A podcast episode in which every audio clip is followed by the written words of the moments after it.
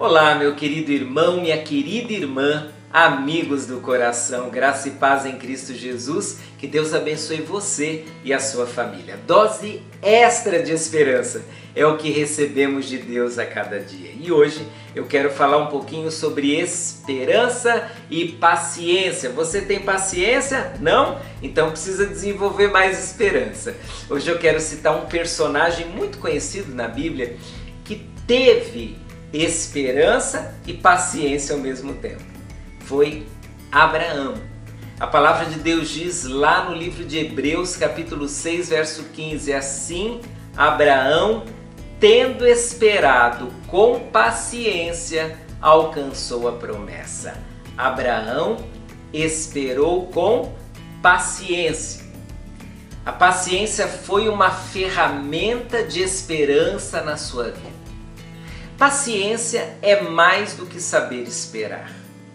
Paciência é ter o comportamento correto enquanto se espera. Há várias maneiras de esperar. Você pode esperar bravo e você pode esperar em paz. Você pode esperar amargo, você pode esperar feliz. Tudo depende do seu comportamento. E quando você tem um comportamento adequado, quando você desenvolve paciência, você consegue esperar bem, esperar saudavelmente.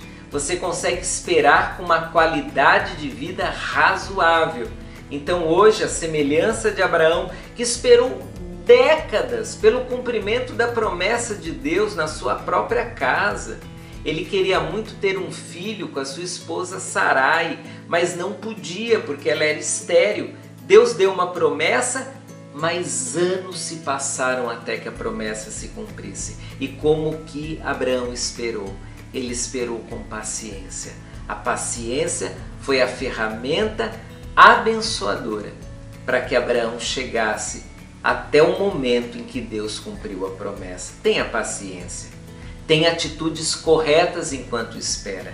Não seja vencido pela ansiedade.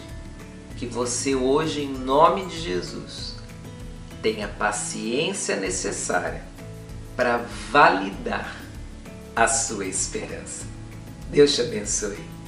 Paciência, querido. Não perca a cabeça. Enche o seu coração com a esperança que vem de Deus. Tchau, tchau.